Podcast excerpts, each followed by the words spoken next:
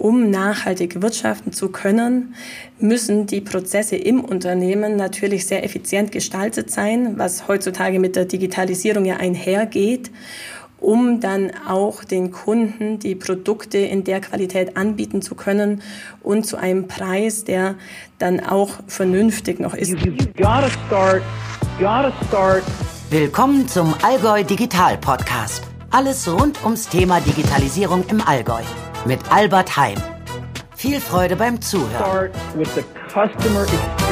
Hallo und herzlich willkommen zur mittlerweile 17. Folge im Allgäu Digital Podcast. Wir sind heute im Unterallgäu unterwegs. Es ist die ja, 2022 erste Ausgabe. Wir nehmen sie aber natürlich noch im Dezember auf.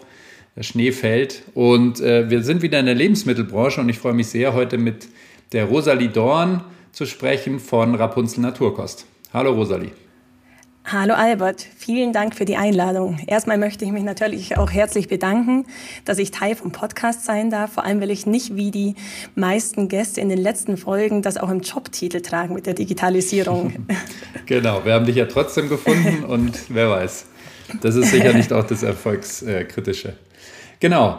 Ähm, ich freue mich sehr. Rapunzel als Marke schon immer bekannt. Auch eine der weiteren Marken bei mir, wo ich dann doch ein Stück auch überrascht war, dass sie aus dem Allgäu kommt. Also wird, werden viele wissen, aber ähm, ja, deswegen umso spannender, da heute mal einzutauchen.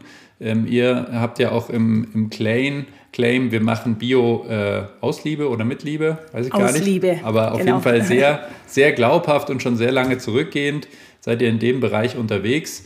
Und äh, genau, wir wollen heute über die Digitalisierung bei euch sprechen, aber fangen wir doch mal an, dass du uns ein bisschen nochmal Einblick gibst in das Unternehmen Rapunzel Naturkost. Ja, sehr gerne. Genau wie du schon gesagt hast, wir tragen das ja schon im Namen Rapunzel Naturkost. Wir produzieren Bio-Lebensmittel und das mittlerweile seit fast 50 Jahren. Also mein Vater hat es damals gegründet, 1974, mit seiner damaligen Lebensgefährtin. Damals waren Bio-Lebensmittel noch sehr schwer äh, zu finden und sehr rar auf dem Markt. Und deswegen haben die sich damals entschieden, eher so aus der Selbstversorger-Idee heraus, selber Bio-Lebensmittel herzustellen. Das hat dann ganz klassisch angefangen, wie man sich das so vorstellt, mit dem Müsli in der Badewanne, das dann gemischt wurde und das Brot, das sie selbst gebackt haben. genau, also wirklich sehr undigital, wenn man so sagen will. Mittlerweile sind wir natürlich äh, um einiges weiter hier. Mittlerweile fast 500 Mitarbeitende, um die 250 Millionen Umsatz. Und da hat sich natürlich einiges getan. Wobei unser Sortiment quasi immer noch sehr nah an den Ursprungsprodukten ist, auch wenn es gewachsen ist. Mittlerweile haben wir 550 Produkte in etwa, äh, quer über Kaffee, Öl. Unser Herzstück ist, sind die Nussmuse, und ungefähr die Hälfte davon, ein bisschen mehr, produzieren wir hier in Legau im Allgäu. Mhm. Wenn man auf der Webseite schaut, und da gibt es ja auch ein paar Videos über die, die Produktionsstätten und die ganzen Gebäude, das, also Sag mal, ist ja schon ein kleineres Industrieunternehmen, ne? Das hat nichts mehr mit Badewanne zu tun. Das stimmt. Da sind wir doch gut gewachsen in den letzten 50 Jahren, also von 1974 bis jetzt. Wir sind schon sehr lange hier in Legau auch jetzt ansässig. Das war mal ein ganz kleines Milchwerk. Wir haben gerade gestern erst eine Luftaufnahme davon gesehen, wie das 1900 90 muss das gewesen sein, in etwa wie das damals ausgesehen hat und wie es jetzt aussieht. Also das ist schon enorm und zusätzlich natürlich noch in Bad Grönbach, unser Logistikzentrum. Mhm. Die meisten werden es eher von dort kennen, wenn man auf der Autobahn fährt. Da ist das Logo immer gut zu sehen. Mhm. Und ich habe auch gesehen, ihr habt ja die, die weltweit erste Bio-Schokolade 1987 gemacht. Ja, also heutzutage ist es ja mehr Lifestyle, fast schon äh, Nachhaltigkeit etc ähm, nochmal ein, zwei Sätze. Das war ja schon, das musste man wahrscheinlich schon wollen, 87 schon Bio-Schokolade herzustellen. Das stimmt. Also das waren damals tatsächlich ja so die Hippies, die Müslis, wie man sie auch genannt hat, die da sehr idealistisch rangegangen sind und eben sich selber gute Lebensmittel quasi besorgen wollten und diese auch fair handeln wollten. Äh, ganz anders, als wenn jetzt ein Startup gegründet wird, wo man von Anfang an ein Unternehmen gründen will und auch gleich schaut, wie richtet man sich aus, was ist die Strategie. Da war das wirklich der Fokus, wir wollen gute Lebensmittel herstellen mhm. und auch die Umwelt und die Lieferanten gut behandeln. Ja. Habt ihr sicher heute oder in, in den letzten Jahren ähm, ja, seid ihr damit natürlich perfekt positioniert. Zum Glück gibt es Vorreiter, Pioniere wie euch. Ähm, wie du gesagt hast, mittlerweile stark gewachsen, in, ich glaube, über 30 Ländern aktiv. Vertrieb aber hauptsächlich in Deutschland, Europa oder wie kann man das aufteilen? Also hauptsächlich ja, also unser größter Umsatz findet schon in Deutschland statt mit 75 Prozent hier im Inland. Da ist vor allem die Marke Rapunzel natürlich mit über 70 Prozent vom Umsatz der wichtigste Umsatzstrom bei uns. Also wirklich die Produkte, die man im Biofachhandel sieht. Also wir sind nur erhältlich im Naturkostfachgeschäft, Reformhäusern und Bio-Supermärkten. Das ist immer ganz wichtig dazu zu sagen. Mhm. Nicht, dass jemand dann in Rewe geht und enttäuscht ist, dass dort kein Rapunzel steht. Warum? Also gibt es einen Grund, dass es so limitiert quasi schon ist? Oder? Das ist, weil die Idee einfach besser da dazu passt, weil wir wollen ja auch die Werte vermitteln.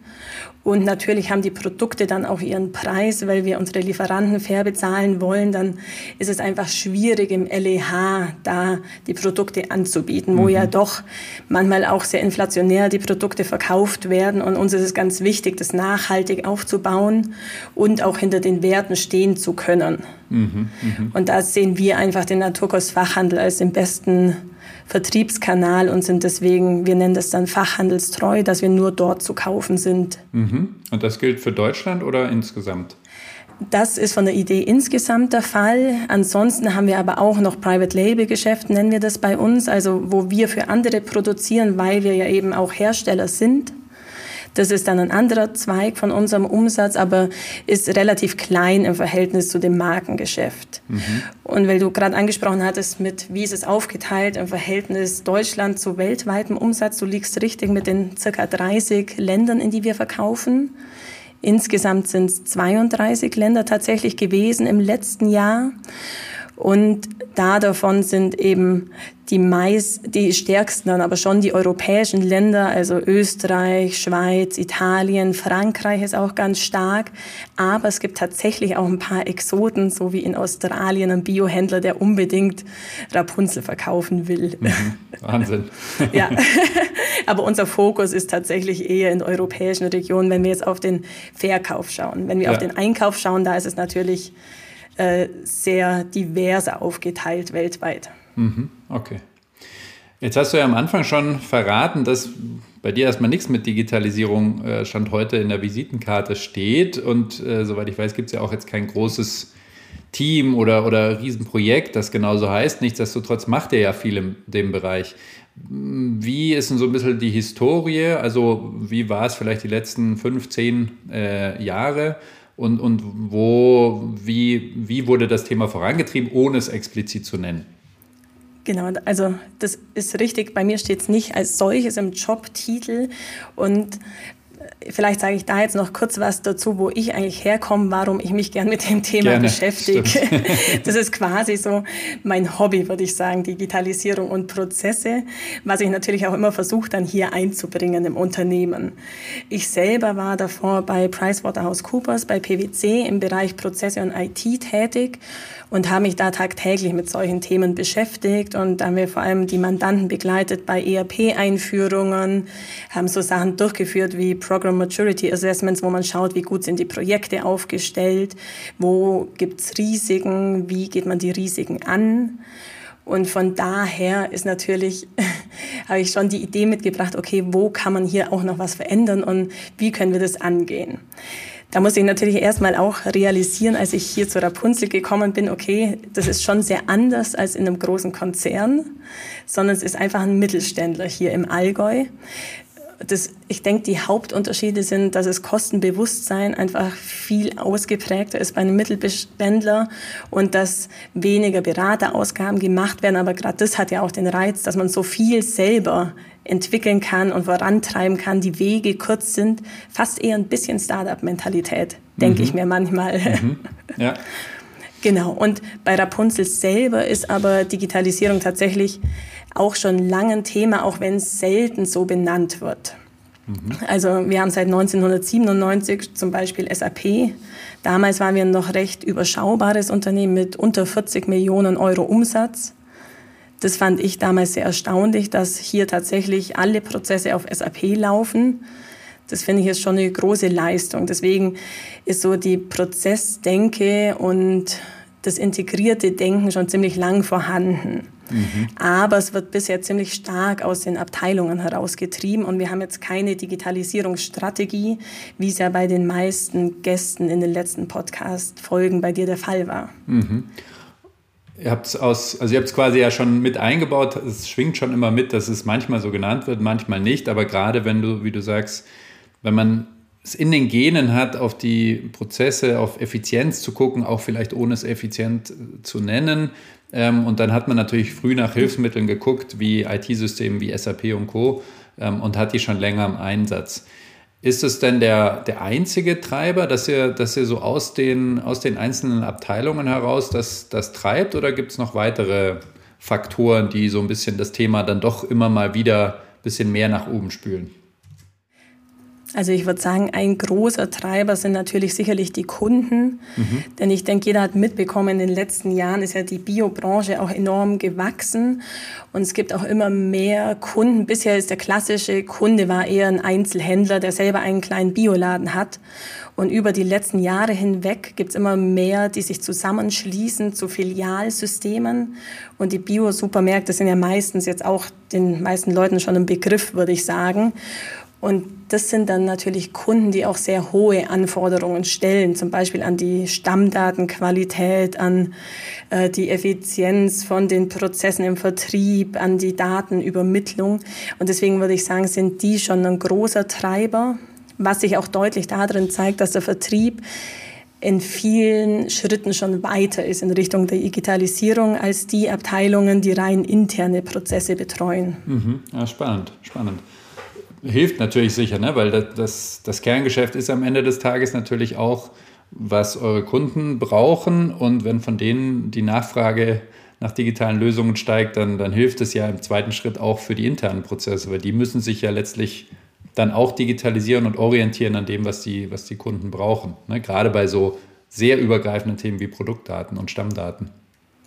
Genau, das ist sicherlich so der Fall. Also in den letzten fünf bis sechs Jahren sind auch ganz viele Projekte im Haus dann durchgeführt worden, wo in unterschiedlichsten Abteilungen, also nicht nur im Vertrieb, sondern über alle Prozesse hinweg jetzt auch neue Systeme eingeführt worden sind.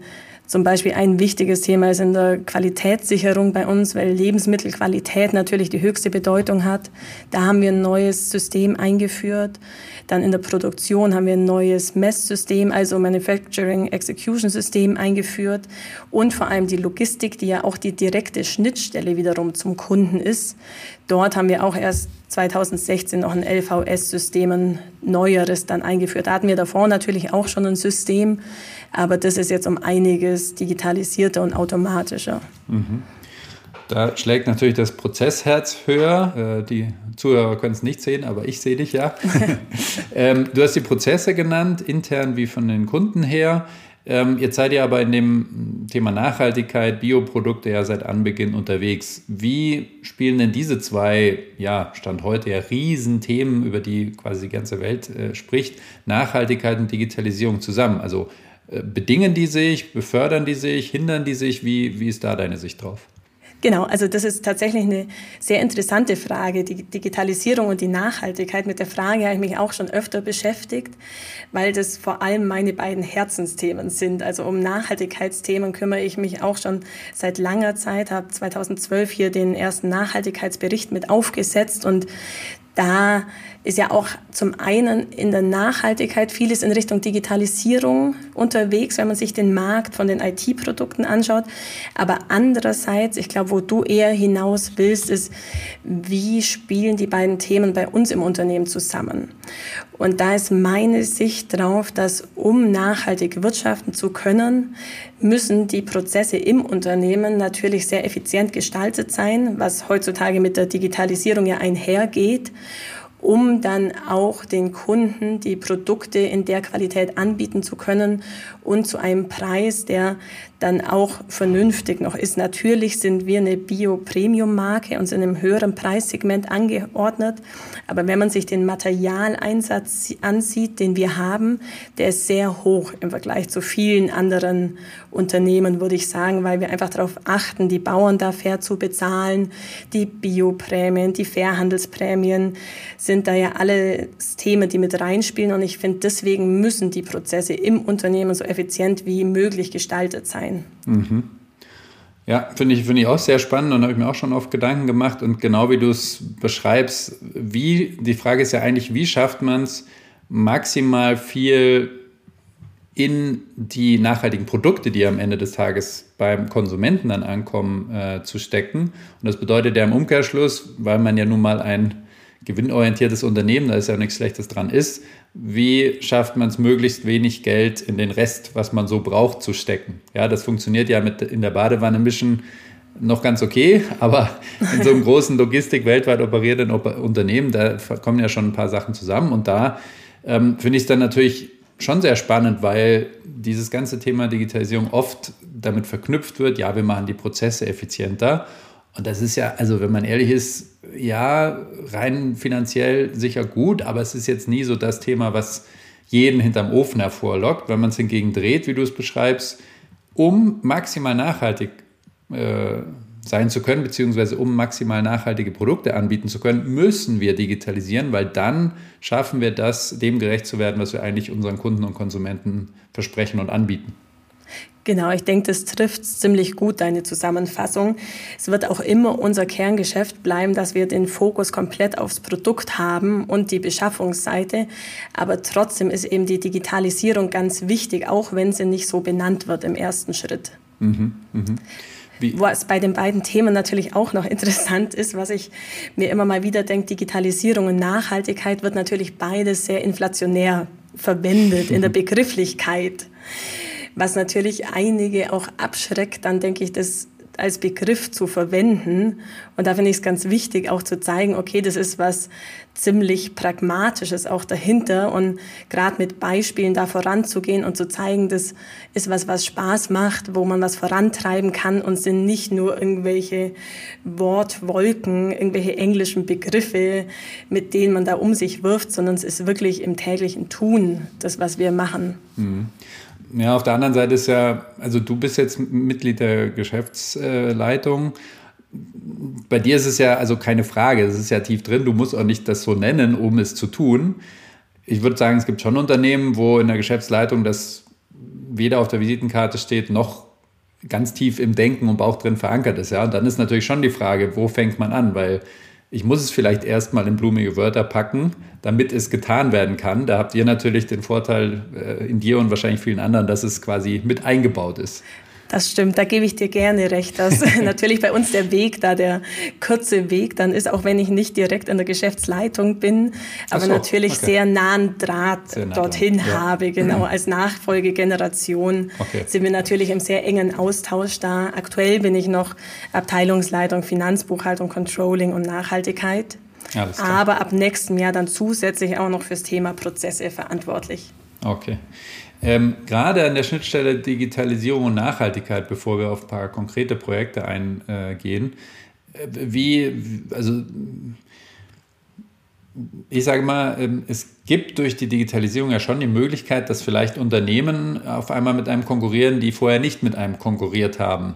Ähm, ja, bisher war die ja sehr, sehr stark in der weltweiten Sourcing und der Produktion siehst du durch die Digitalisierung, gerade auch mit dem, ja, mit der, dieser Welle der Nachhaltigkeit, dass, dass diese Geschäftsmodelle und vor allem auch Startups treibt, seht ihr da neue Konkurrenz auch aufkommen oder ist es dann doch zu weit weg von dem Kern, dass ihr nämlich produzierendes Unternehmen seid?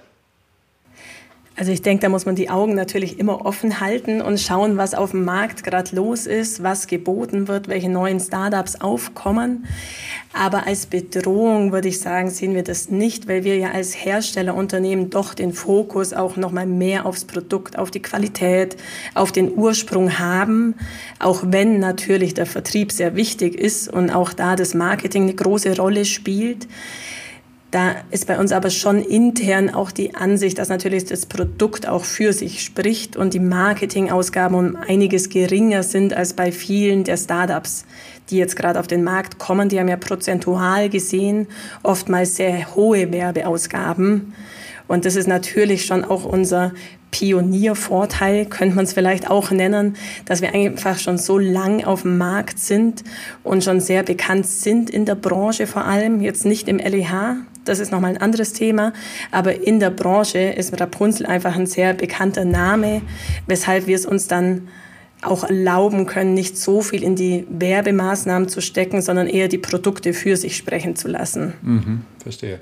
Geht ja so ein bisschen in die Richtung B2B, seid ihr etabliert, gerade mit eurem Fachhandel-Only-Konzept sozusagen. B2C äh, sprechen wir dann gleich nochmal. Genau, ähm, gerne. Genau. Jetzt gehen wir mal auf ein paar konkretere Projekte ein. Du hast gesagt, die, die Kundenanforderungen sind schon auch ein starker Treiber. Was sind da so die, die Top 3? Eins hast du ja schon genannt mit den Stammdaten. Und also Anforderungen und wie geht ihr damit um? Also was konkret habt ihr gemacht, um diesen Kundenanforderungen zu begegnen? Mhm. Genau, also ich denke, Stammdaten sind tatsächlich ein sehr wichtiger Punkt, was die Kunden immer mehr fordern. Und je größer die Kunden sind, mit denen wir zu tun haben, desto spezifischer werden, auch die Anforderungen. Das geht dann ja schon bis dahin, dass äh, dann gesagt wird, okay, wenn die Stammdaten nicht rechtzeitig da sind oder nicht ganz korrekt sind, dann werden die Rechnungen nicht gezahlt. Mhm. Was ich persönlich mhm. natürlich einen sehr drastischen Schritt finde, weil die Ware, die geliefert ist, ist ja doch äh, die Ware. Mhm. Aber das zeigt, glaube ich, ganz gut sinnbildlich, wie wichtig die Stammdatenqualität ist. Was natürlich auch bei uns im Haus ein ganz wichtiger Punkt ist, weil die Stammdaten gehen ja durch den kompletten Prozess vom Einkauf über die Produktion, über die Logistik, über den Verkauf. Überall ziehen sich die Artikelstammdaten durch. Deswegen haben wir auch im Haus hier extra eine Stelle, beziehungsweise eineinhalb Personen sind es, die sich dann nochmal spezifisch darum kümmern, dass die Qualität der Stammdaten auch stimmt, auch wenn die Infos natürlich aus allen möglichen Stellen im Haus stammen. Mhm. Aber ihr versucht die dann schon zu zentralisieren, weil nur so wird, genau. man, dem ja, wird man dem ja Herr. Wie ist denn das, wenn ich so an die, an die Einkaufsseite der Lieferkette denke, wo ihr ja sehr stark mit äh, regional lokalen Produzenten zusammenarbeitet, die ja für euer Geschäftsmodell natürlich den Hauptfokus auf Bio haben müssen. Gibt, ist das ein Thema? Also schließt sich das irgendwo auch aus, dass die halt sehr ne, so regional nachhaltig produzieren und dann beim Thema Stammdaten sagen, naja, komm, Hauptsache das Produkt ist gut, jetzt übertrieben gesagt, oder ähm, gibt es da keine Probleme? Also ich würde sagen, das ist schon eine Herausforderung, vor allem weil die Lieferanten ja über die Welt verteilt sind. Also wir haben viele in Asien, in Südamerika. Der Vorteil, den wir haben, ist, dass wir ziemlich langfristige Lieferantenbeziehungen haben.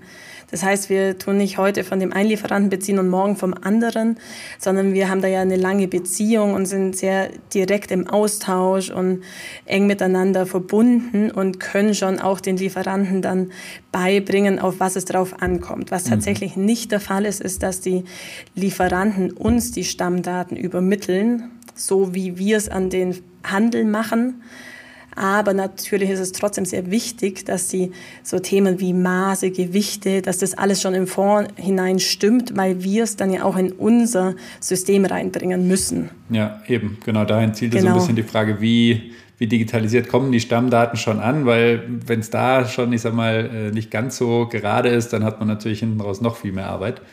Aber verstanden, dann könnt ihr die, die Kunden, äh, die Lieferanten da auch ein Stück weit mit, mitnehmen, weil ihr diese langfristigen Partnerschaften habt. Ähm, Stammdaten hatten wir, weitere Kundenanforderungen. Mhm. Was sind da so die Hauptthemen? Also was tatsächlich schon seit sehr langer Zeit digitalisiert ist, ist der ganze Preislistenprozess und Bestellprozess. Also wie kommt die Bestellung bei uns im Haus rein? Da läuft das meiste über EDI mhm. und aber auch über den Fachhandels-Webshop aktuell mhm. schon seit sehr langer Zeit.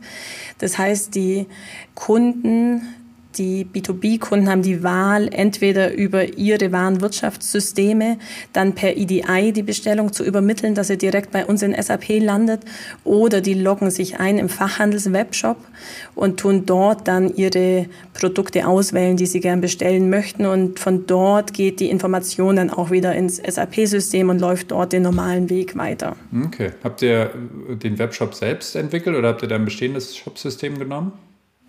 Also der Fachhandels-Webshop ist tatsächlich schon relativ alt, den gibt es schon einige Jahre. Es ist eine Eigenentwicklung mit einem externen IT-Dienstleister gemeinsam. Mhm. Das ist auch von der Customer Journey jetzt nicht so, wie man sich das vorstellt aus einem B2C-Webshop. Das ist funktional, ziemlich ja. funktional technisch aufgebaut. Verstehe, verstehe. Die B2B-Kunden wissen ja auch im Zweifel, was sie bestellen wollen. Ja.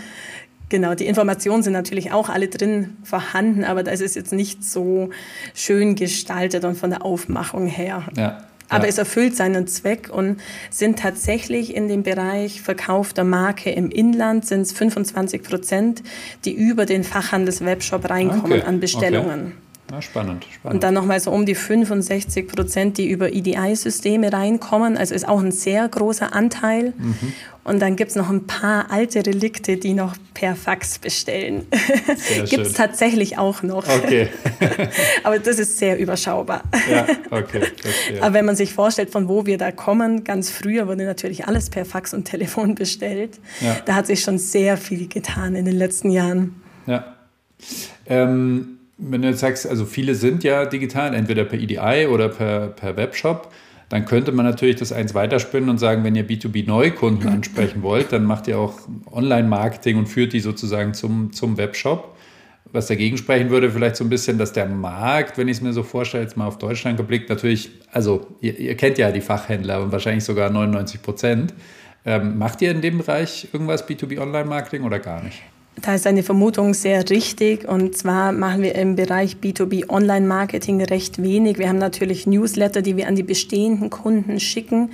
Aber zur Neukundengewinnung sind wir da jetzt nicht aktiv. Vor allem, weil wir eben im Fachhandel ja schon so gut wie in allen Läden gelistet sind. Mhm. Weil Rapunzel bei denen einfach auch zum Kernsortiment dazugehört. Da haben wir unseren Außendienst, der draußen ist, der die Kunden besucht und berät, neue Produkte vorstellt. Aber wir sind da jetzt nicht aktiv auf die Neukundengewinnung online ausgerichtet. Okay, bisschen Bestandskunden, Neukunden nicht. Genau. Ähm, eine perfekte Überleitung zu, zu den anderen Kunden, den B2C-Kunden. Ähm, da seid ihr ja auch unterwegs. Wie ist es denn da? Also jetzt mal von der, von der Marketingseite her kommt. Was macht ihr im Bereich B2C vom Marketing, aber auch in Richtung Direktvertrieb? Und wie hat sich das entwickelt? Also das Thema B2C finde ich tatsächlich ein sehr spannendes Thema. Bei uns hat sich das eher aus der Idee heraus entwickelt, dass wir die weißen Flecken, die auf der Landkarte so bestehen, wo es eben jetzt keinen Bioladen gibt oder keinen Bio-Supermarkt, dass wir die natürlich auch abdecken wollen. Mhm. Einfach um die Verfügbarkeit der Marke auch sicherzustellen, auch im ländlicheren Raum vor allem. Daher kam die ganze Idee mit dem B2C-Geschäft. Mhm. Das hat auch schon vor einiger Zeit gestartet und zwar seit 2009 haben wir unseren Webshop.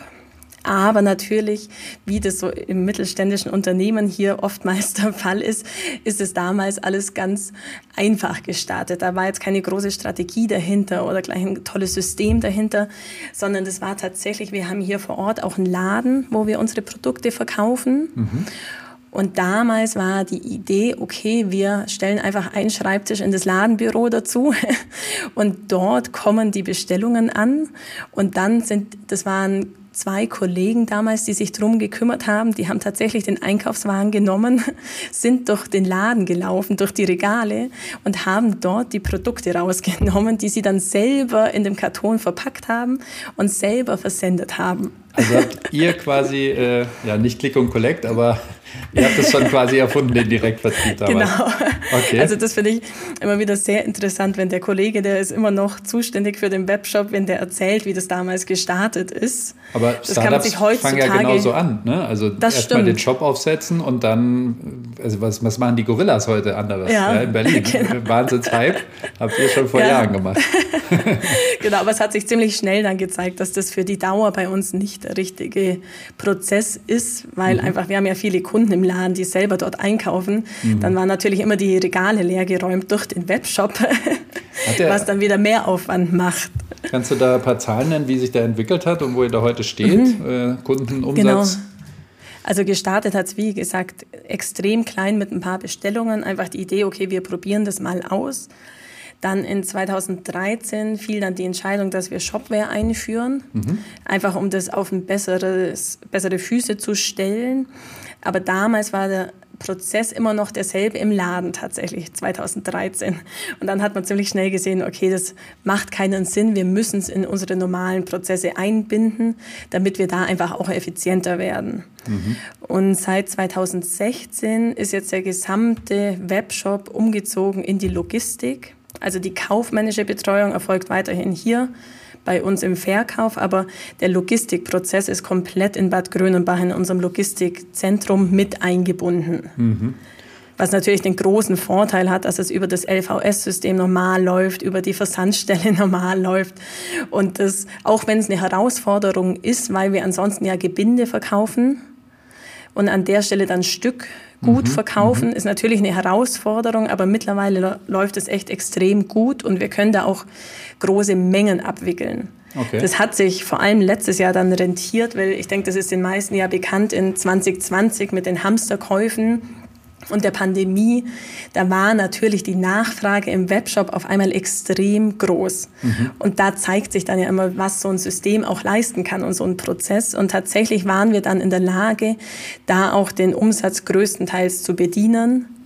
Das war dann eher das Thema mit der Rohwarenbeschaffung, warum wir manchmal nicht lieferfähig waren. Aber rein vom Webshop-Prozess hat es super funktioniert. Mhm. Und das ist tatsächlich in so einem Jahr wie in dem letzten Jahr eine große Leistung gewesen.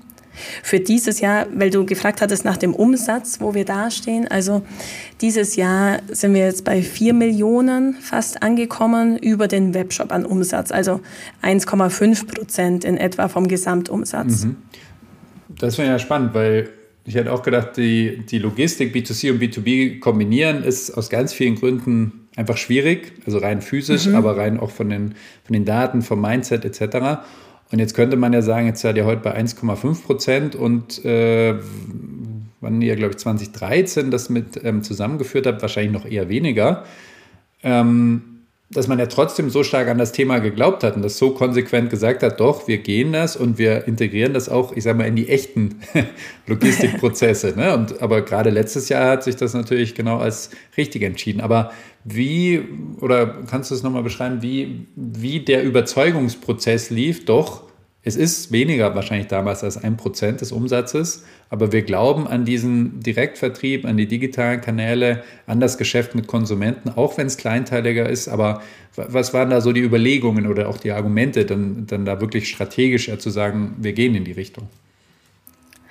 Das ist eine sehr gute Frage. Die Frage stellt sich ja auch bei den gesamten Online-Marketing-Aktivitäten, die wir in Richtung B2C aussenden.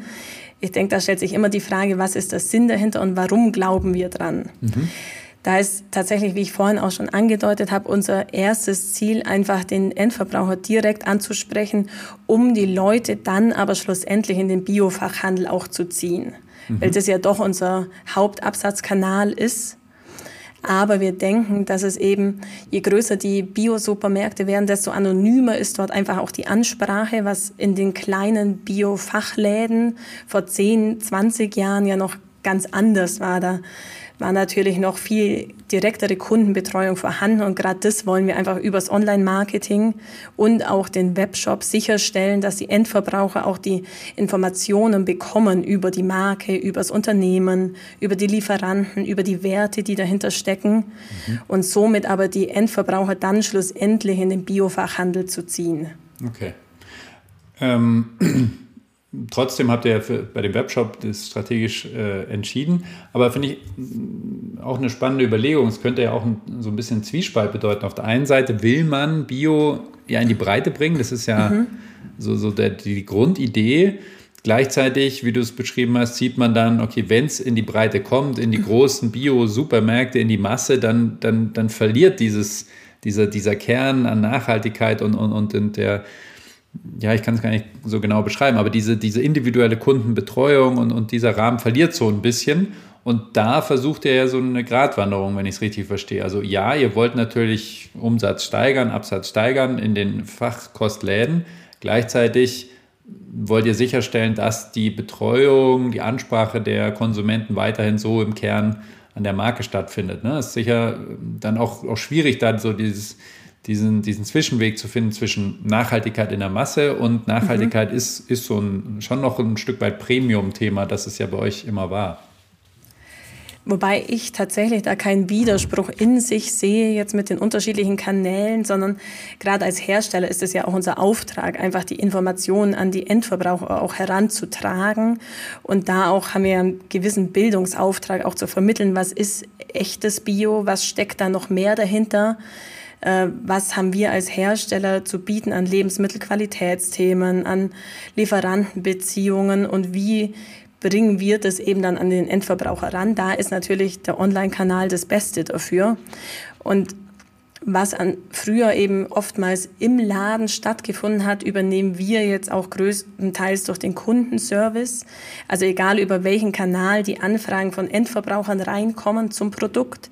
Und das sind tatsächlich sehr viele Anfragen, die da täglich reinkommen, wird es immer direkt hier im Haus dann beantwortet. Mhm, mh. Und ich denke, das ist ganz wichtig, um die Qualität eben weiterhin sicherzustellen und auch um die Endverbraucher zu schulen, wie sie erkennen, was hinter dem Produkt steht, welche Qualitätsversprechen dahinter stehen und welche Geschichten wir da dazu auch zu erzählen haben von den Lieferanten, zum Beispiel vom Anbau, von den Projekten, von unserem Tochterunternehmen in der Türkei, weil das sind ja ganz viele Informationen, die natürlich nicht auf den ersten Blick im Produkt sichtbar sind, sondern da dafür ist eben das Online-Marketing und der Webshop ganz wichtig. Mhm.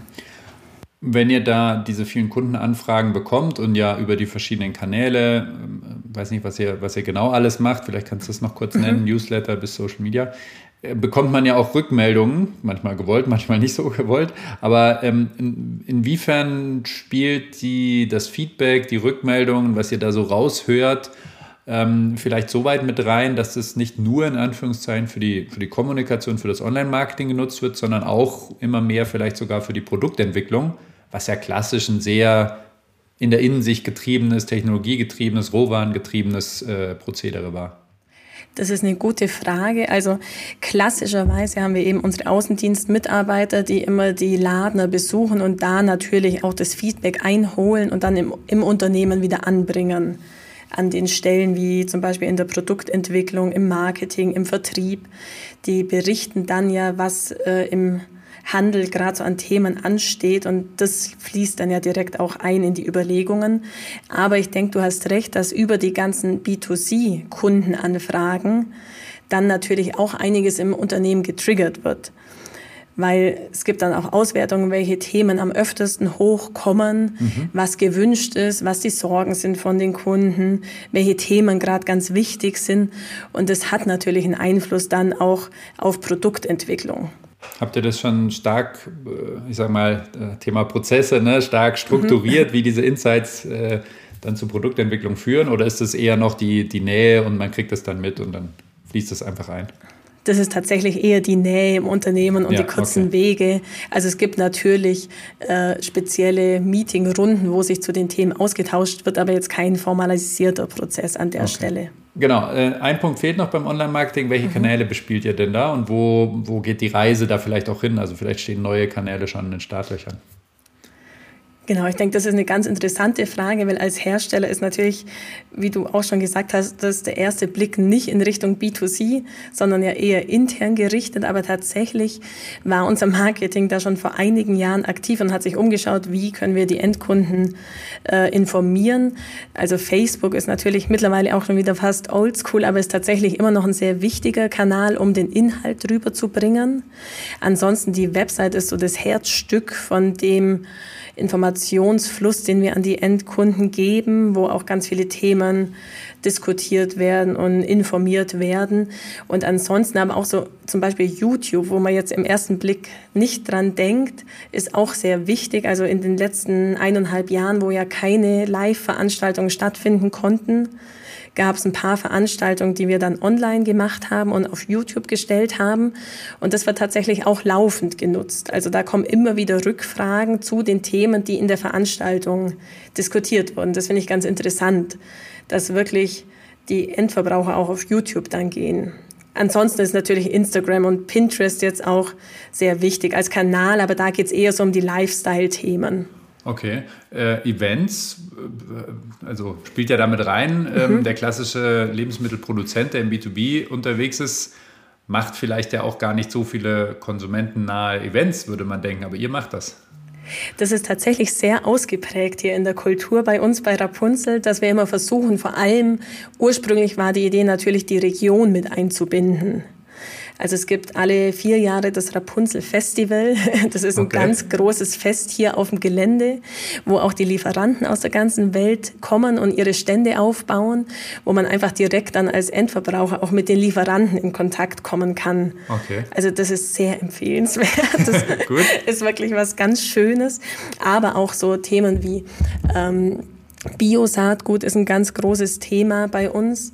Und da haben wir dann immer die Samenbörse einmal im Jahr, wo alle Hobbygärtner kommen können und dann von den Anbietern dort dann die Produkte kaufen können. Das ist jetzt nicht direkt auf Rapunzel bezogen, sondern ist eher so von dem Bio-Gedanken und um mhm. den zu stärken. Und ansonsten, was eben auch jetzt online stattgefunden hat in diesem Jahr, ist die Verleihung vom One World Award. Da werden immer ökosoziale Projekte weltweit prämiert.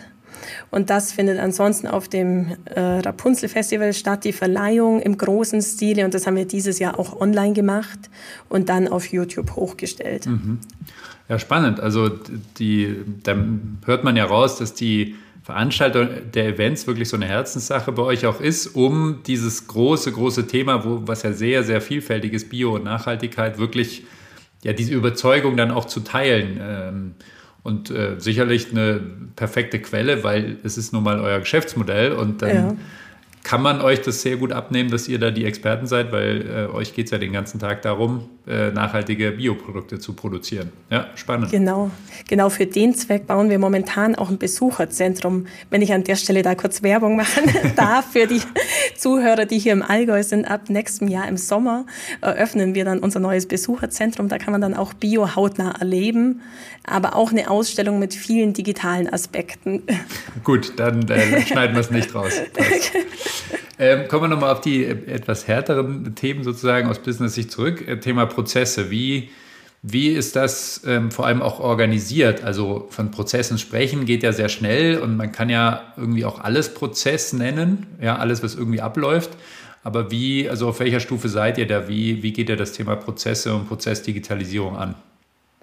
Genau, also Thema Prozesse, wie ich am Anfang schon gesagt habe, ist natürlich aus meiner PwC-Zeit so mein Herzensthema neben der Nachhaltigkeit und ist aber im Unternehmen auch schon ziemlich lang gelebt, rein daher, dass eben seit 1997 SAP verwendet wird und daher die Prozesssicht ganz stark vertreten ist, auch end-to-end. -End. Allerdings ist es bei uns bisher so, dass doch ein sehr starkes Abteilungsdenken vorhanden ist. Also wenn man sich zum Beispiel den Vertrieb anschaut, haben wir unterschiedliche Vertriebsabteilungen. Und auch wenn die natürlich im selben System arbeiten und theoretisch dieselben Prozesse haben, ist es natürlich doch sehr stark in der Abteilung jeweils die äh, Orientierung und das Denken. Und da sind wir gerade so ein bisschen an einem Wendepunkt und schauen, wie können wir das dann abteilungsübergreifend auch vereinheitlichen. Und aus dem Grund haben wir uns dazu entschieden, äh, BPO-Stellen zu schaffen, also Business Process Management oder Owner-Stellen zu schaffen und das eben nochmal ein bisschen abteilungsübergreifender auch hinzubekommen. Mhm.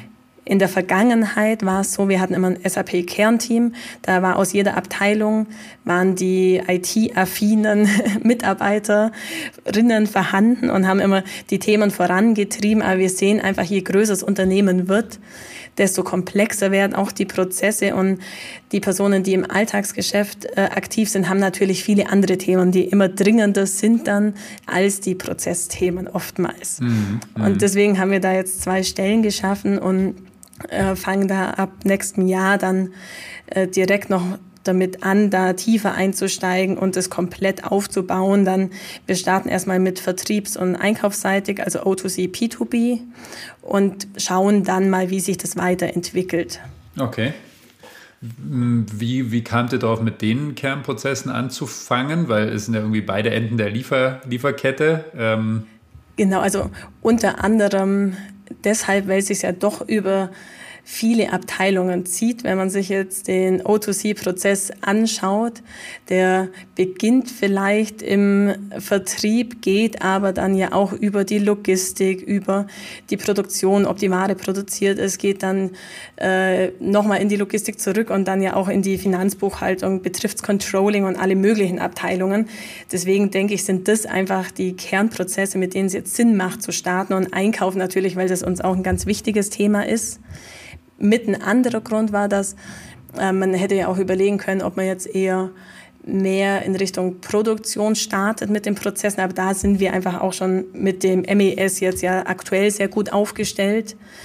Und ich denke, im O2C und P2P-Bereich, da gibt es einfach viele Stellschrauben, die man ziemlich schnell auch noch anpassen kann dann. Und vor allem, die in Hinblick auf die SVHANA-Einführung nächstes Jahr sehr wichtig sind. Mhm. Ja, ich finde es auch von dem her sehr spannend, weil ich es ähm, ja für Prozesse äh, die, auch persönlich die, die richtigen Ansatzpunkte finde, aber eben auch für das Thema Digitalisierung. Weil da könnte man auch oft meinen, ja, qua Historie ist bei Produzenten, geht es bei Digitalisierung erstmal um die Produktion, um, um eben MES.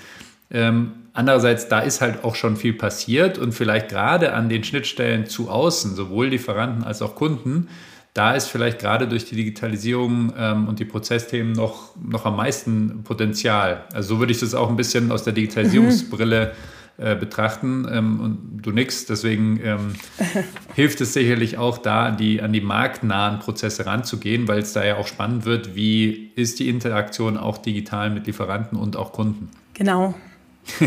Das kann ich nur zustimmen, ist eine gute Zusammenfassung, denke ich, ja. die es ziemlich gut trifft. Und da bin ich sehr gespannt, wie das dann nächstes Jahr vorangeht und was wir dann an Themen da noch haben. Wir haben natürlich vieles äh, schon in Gedanken, was wir angehen wollen. Erst ist der Fokus jetzt natürlich auf die SVHANA-Einführung, was aber ein ziemlich guter Startpunkt ist, denke ich, auch für die Geschäftsprozess-Owner dann direkt da in so einem konkreten Projekt zu starten und dann danach an dieses Optimierungspotenzial Schritt für Schritt heranzugehen. Mhm. Das heißt, diese zwei Stellen ist einmal der äh, Process Owner O2C, Order to Cash und einmal Purchase to Pay. Genau, das ist korrekt. Also die ja. werden eng zusammenarbeiten natürlich, gerade wenn es darum geht, dann auch das Prozessmanagement als solches aufzubauen. Mhm. Ähm, jetzt kommt man ja, du hast so ein bisschen angedeutet mit diesem Thema Prozesse und Prozessdigitalisierung so ein bisschen von der Seite. Ja, es ist ja genau dieses bereichsübergreifende End-to-End -End von Markt zu Markt, was so ein bisschen dem, oder was heißt ein bisschen, sehr stark dem klassischen vertikalen Organigramm, sage ich mal, und den, den Bereichs- äh, und Abteilungen, die ja durchaus ihre Berechtigung haben, aus Effizienzgründen auch, ähm, das, das läuft dem so ein bisschen zuwider. Merkt ihr da, dass das irgendwie zwei Welten sind, ähm, dieses Horizontale aus der Prozessdigitalisierung und dieses Vertikale aus, den, aus dem Organigramm sozusagen? Oder ja, seid ihr vielleicht auch noch ein Stück weit am Anfang und werdet mal gucken, ob da sich vielleicht Reibereien ergeben könnten? Also ist eine gute Frage, mit der wir uns tatsächlich auch beschäftigt haben, weil das auch unsere Sorge war. Also ich habe das mit äh, dem Kollegen, der die IT-Abteilung leitet, zusammen entwickelt, das äh, Prozessmanagement-Konzept. Da sind wir mal anders als in vielen anderen Themen ganz strategisch rangegangen und haben davor das äh, Konzept entwickelt und schon sehr im Detail ausgearbeitet, wie das dann ausschaut, wer mit wem zusammenarbeitet, wer wo welchen Input reinliefert, wie das dann mit den Key-Usern zusammen funktionieren soll und aber auch haben gleich die Frage schon diskutiert, okay, BPO und Abteilungsleiter, gibt es da Konfliktpotenzial oder nicht? Wir waren tatsächlich sehr gespannt, wie es aufgenommen wird, das Konzept. Zum einen vom bestehenden SAP-Team und zum anderen von den Abteilungsleitern. Und da kann ich tatsächlich nur berichten, dass es sehr positive Rückmeldungen bisher nur gab, also noch keine kritischen äh, Sichtweisen drauf. Und ich denke, im Endeffekt ist jeder sehr froh drüber, wenn es dann zwei Personen gibt, die sich vollumfänglich um die Prozesse kümmern können. Mhm. Natürlich muss die Abstimmung immer sehr eng sein mit den Abteilungen weil es soll ja trotzdem weiterhin auch äh, den Prozessen im Alltag einen Mehrwert bringen.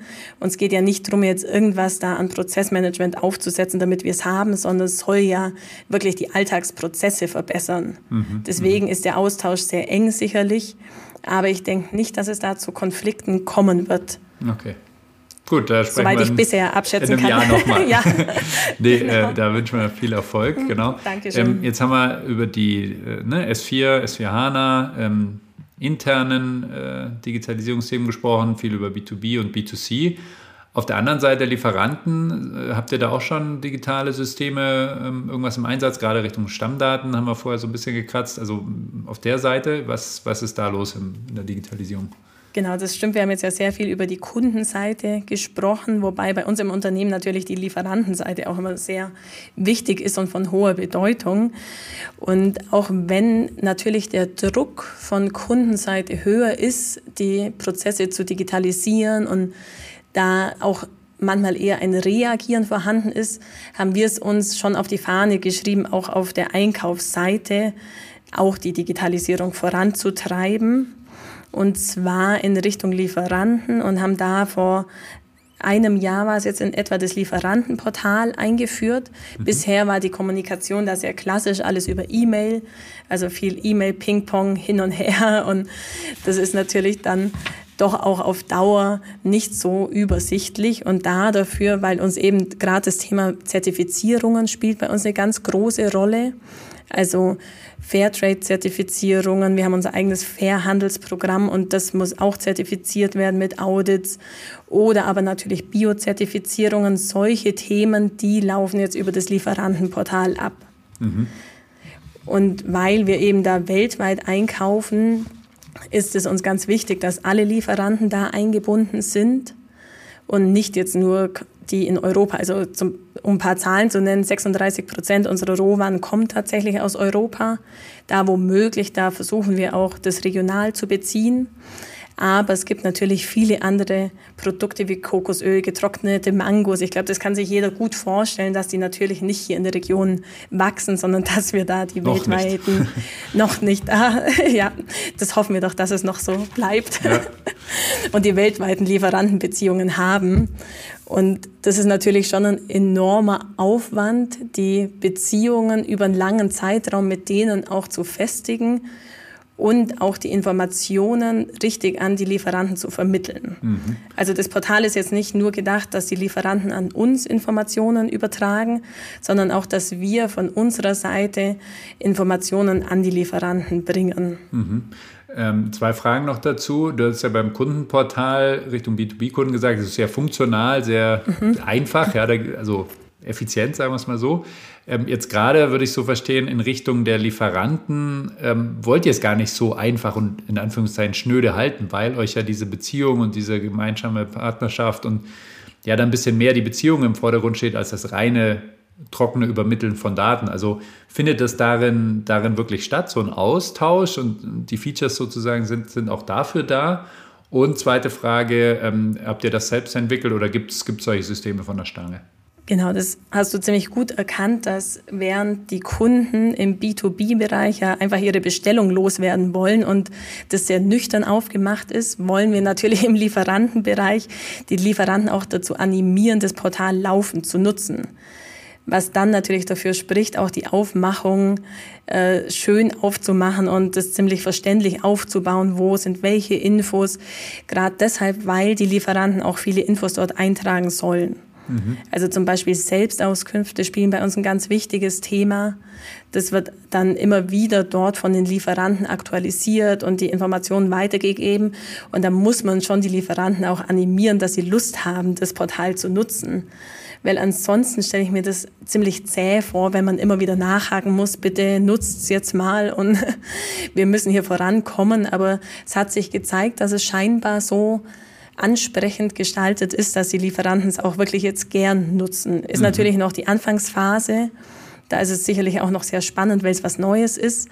Aber da bin ich optimistisch gestimmt, dass die das auch weiterhin gerne nutzen. Mhm. Also soll nicht nur so diesen Service tragt mal bitte ein, sondern ihr müsst digitale Mehrwerte auch in dem Portal für die Lieferanten kreieren, durch Content, durch Features, was auch immer, damit sie es Genau. gerne nutzen, weil nur dann schafft ihr eben diese Beziehung zu haben, neben dem, dass ihr die Daten in der richtigen Form bekommt. Genau.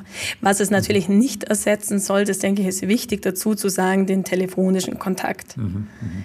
Ich denke, das ist sehr wichtig als Basis für den Austausch und dass man einfach schnell Informationen in beide Richtungen austauschen kann. Aber trotzdem ist natürlich der telefonische Kontakt immer noch sehr wichtig, gerade im Einkauf einfach mal einen Hörer in die Hand zu nehmen und durchzurufen, wie es gerade, äh, wie die Lage ist, ob alles passt. Ich denke, das ist unverzichtbar. Das wird mhm. nie durch so ein Portal ersetzt werden können. Mhm, mhm. Und selber gebaut oder? Da hatten wir Unterstützung von einem IT-Dienstleister und zusammen haben wir das dann dort entwickelt. Das ist ein äh, Tool, das an sich schon so besteht, aber ist natürlich dann auch viel Customizing dabei, weil wir natürlich die eigenen Anforderungen da haben, mhm. gerade in Richtung Biozertifizierungen. Das ist natürlich was sehr Spezifisches. Mhm, mh. Und das wird aber jetzt direkt auch im Einkauf betreut oder gibt es da dann auch nochmal jemand, der aus der IT oder rein digital drauf guckt, auf, auf Nutzungszahlen etc. oder liegt das komplett im Einkauf? Also das wird tatsächlich aus unterschiedlichen Abteilungen betreut. Wir mhm. haben zusätzlich zum Einkauf noch eine Abteilung, die heißt Rohstoffsicherung. Die kümmert sich vor allem um die langjährigen Lieferantenbeziehungen und auch um die Projektpartner aus unserem Fairhandelsprogramm. Deswegen wird es hauptsächlich aus diesen beiden Abteilungen betreut, natürlich in Zusammenarbeit mit der IT, aber es werden jetzt bisher noch keine größeren Auswertungen darüber gefahren. Mhm. Okay. Gut, dann haben wir ja die ganze, ganze Lieferkette entlang der Nachhaltigkeit und Rapunzel abgeklopft. Äh, sehr spannend. Vielen Dank für die ganzen Insights. Müssen wir leider zum Ende kommen. Ähm, da immer die Frage, Unternehmen aus dem Allgäu tief verwurzelt. Wie blickt ihr oder du denn auf die, die Digitalisierung im Allgäu? Also ist das für euch ein Thema? Wie seht ihr das? Was fehlt? Außer äh, 5G an jeder Milchkanne. Also wie, wie blickt ihr auf Digitalisierung im Allgäu? Das ist eine gute Frage. Ich denke allerdings, die beste Antwort darauf gibst du wahrscheinlich mit deinem Podcast direkt und oh. Allgäu digital als solches, dass man einfach sieht, dass so viel gerade am Werden ist in der Region auch. Und ich finde es wirklich super zu hören in den anderen Podcast-Folgen auch, welche Ideen da ausgearbeitet werden, wie viele Stellen da dafür geschaffen werden. Weil ich denke, das ist oftmals bei vielen mittelständischen Unternehmen noch ein Hindernis, wirklich Stellen dafür zu schaffen, die sich um das Thema kümmern.